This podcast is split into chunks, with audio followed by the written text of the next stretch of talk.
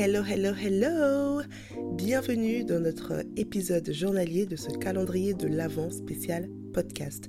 Alors, j'ai une petite voix aujourd'hui. Hier, j'étais à un mariage.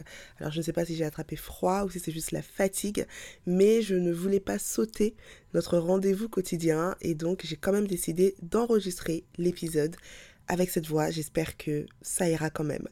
Alors aujourd'hui, j'ai envie qu'on parle d'un sujet euh, d'un sujet qui t'a certainement déjà touché si tu es entrepreneur ou euh, même side entrepreneur comme on peut le dire. En tout cas, je pense qu'on passe tous par là à un moment donné. C'est la peur, la peur de se lancer plus particulièrement. Et aujourd'hui, je voulais qu'on décortique un petit peu ensemble parce que la peur de se lancer cache finalement d'autres types de peurs. Et on va essayer de se dire que, ok, comment est-ce qu'on pourrait affronter chacune de ces peurs et donc faire tomber petit à petit les barrières vers cette peur de se lancer. Alors, très souvent, la peur de se lancer cache la peur de l'échec. En fait, avant même de se lancer, on a peur du et si ça ne marche pas? Et si je me lance et que ça ne marche pas? Alors, si je pouvais te donner mon retour d'expérience par rapport à cette peur de l'échec, de ce que moi-même j'ai vécu, parce que j'ai vécu des échecs, et de ce que j'ai pu voir autour de moi, l'échec fait partie de la réussite. L'échec est une composante de la réussite. Et ça, en fait, tu montes, tu descends, tu tournes. On ne peut pas déroger à cela. C'est très, très, très, très rare de voir des personnes lancer des business qui fonctionnent d'un coup. C'est vraiment très rare.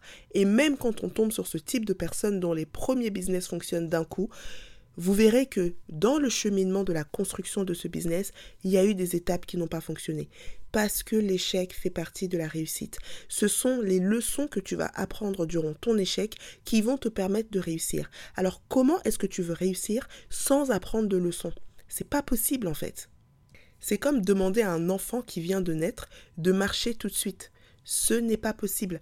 Pour qu'il puisse marcher correctement, il faut qu'il marche d'abord à quatre pattes, il faut qu'il commence à se lever, qu'il tombe, peut-être même qu'il se fasse mal, peut-être même parfois qu'il se fasse des petits bobos, mais c'est ça en fait qui va lui permettre ensuite d'avoir la stature, l'équilibre et la posture de pouvoir marcher correctement.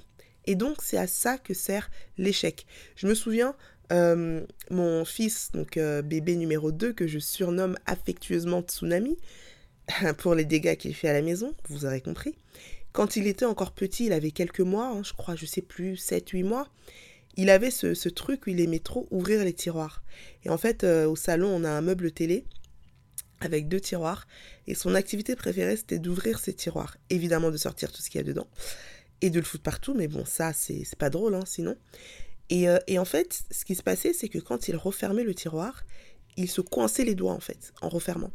Et donc, il allait ouvrir le tiroir, faire ce qu'il avait à faire, refermer, se coincer les doigts, hurler en pleurant. Et puis j'allais arriver, attention. Bref. Et un jour, je l'ai observé et j'ai vu qu'il a refermé le tiroir une fois, il s'est coincé les doigts, il a chouiné un petit peu, il a rouvert et quand il a refermé, il a levé ses doigts. Et donc, il a refermé le tiroir avec la paume de la main.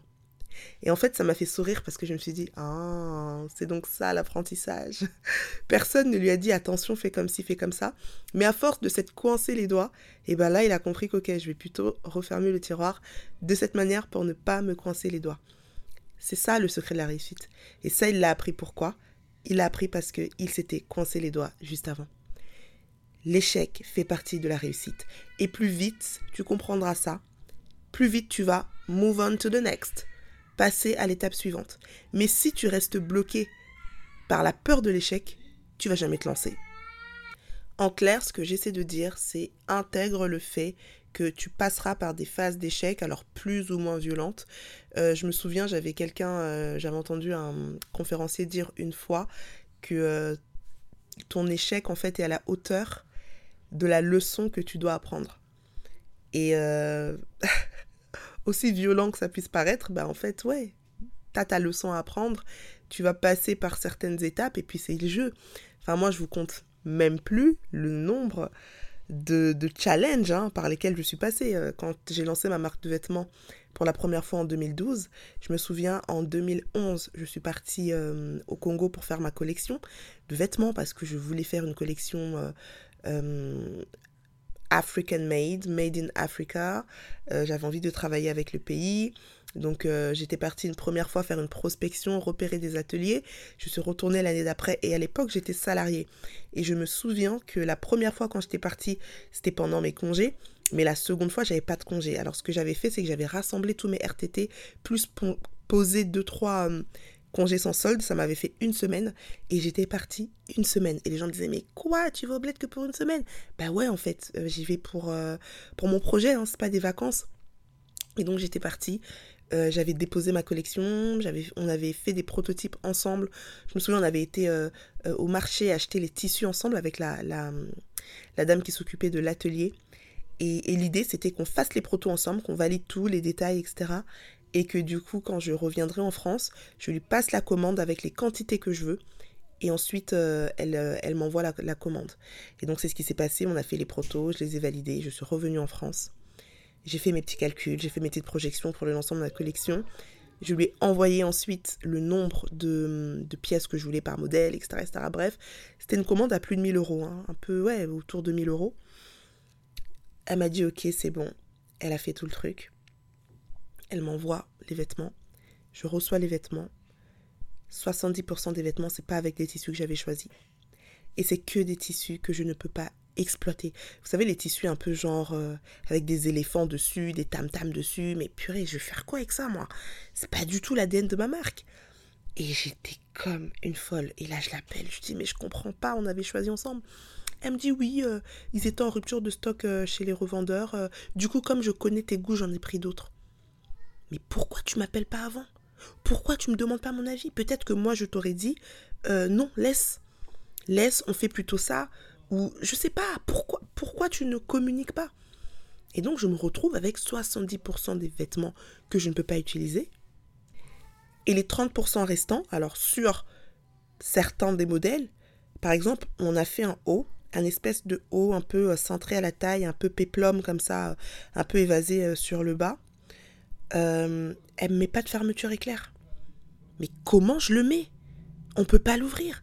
Donc je me retrouve à devoir corriger des trucs pour des prototypes qu'on avait déjà validés. Enfin, oh, une perte. Donc perte des plus de 1000 euros que j'avais investis pour faire ces vêtements, pour faire cette collection. Perte du voyage que j'avais fait quelques mois auparavant, du sacrifice que j'avais fait de poser tous mes RTT avec mes congés, mes congés sans solde, le sacrifice financier que c'était, le sacrifice pour moi parce que c'est des jours de repos que je n'avais plus. Euh, enfin, bref. Et là, en fait, c'est le début de ton, aventure entrepreneuriale. Tu as déjà créé ton statut société. Tu as déjà payé plus de 6 000 euros pour faire le site internet, pour faire les, pour booker le shooting que tu vas faire. Et là, vous vous dites, ok, d'accord. En fait, c'est ça le game? D'accord. Et ben là, t'apprends ta leçon, en fait, tout simplement. Et la leçon que j'ai apprise, c'est un, c'est très compliqué de faire une collection de vêtements, ou quelconque business d'ailleurs, mais bon, je mets ça entre parenthèses, à distance. Parce que quand t'es pas sur place, en fait, c'est n'importe quoi. Tu as besoin d'être là pour checker chaque détail. Sinon, c'est hyper compliqué. Je connais très peu de personnes presque plus du tout, parce que tous ceux qui ont commencé ont soit abandonné, soit sont allés s'installer là-bas, qui font des business, en tout cas dans le vêtement, et qui sont à distance en fait. C'est hyper méga compliqué. Et donc là, bah, la question que tu te poses en tant que créatrice, c'est bah, est-ce que je fabrique en France? Est-ce que je trouve un autre pays où fabriquer? Peut-être la Turquie, peut-être le Maroc, peut-être le Portugal. Bah ouais, c'est chiant, j'avais envie de faire du, Made in Africa, mais, euh, mais en fait c'est compliqué. Parce que pour l'instant, je ne peux pas encore aller m'installer là-bas. Euh, mais en même temps, enfin, voilà. Et ça, bah, c'est des leçons que tu apprends en te lançant. Ou alors si tu écoutes les conseils, ou alors si tu te formes auprès de personnes qui sont déjà passées par là et qui vont te dire, pour une raison X, Y, Z, ne fais pas comme ci, fais plutôt comme ça. Et c'est là où effectivement la formation, ça compte. C'est là où la formation, ça aide. Parce que justement, ça te permet d'éviter des erreurs, pardon, à 10 000 euros et finalement, bah, ta formation, tu vas peut-être la payer 1000 euros, mais ce que tu vas apprendre là, ça va t'éviter de perdre du temps, ça va t'éviter de perdre plus d'argent que si tu avais d'abord fait par toi-même, que tu t'étais cassé les dents et qu'ensuite tu t'étais relevé. Donc c'est either way. Soit tu apprends par l'expérience, soit tu apprends en te formant, en te formant, mais dans tous les cas, bah, va falloir passer par un cheminement et apprendre, tirer des leçons si tu veux ensuite succéder. Je m'arrête là pour cet épisode et on va continuer demain avec le deuxième type de peur qui se cache derrière la peur de se lancer. J'espère que cette première partie t'aura plu. Si c'est le cas, n'hésite pas à me laisser 5 étoiles et un petit commentaire sur la plateforme sur laquelle tu m'écoutes. Ça aide le podcast en fait, hein, tout simplement à remonter dans les moteurs de recherche et à être découvert par plus de personnes. Ça te prend que quelques secondes, mais ça aide beaucoup le podcast. Et donc, quant à moi, je te dis à demain où on va parler du second type de peur qui se cache derrière la peur de se lancer. Et en attendant, prends soin de toi.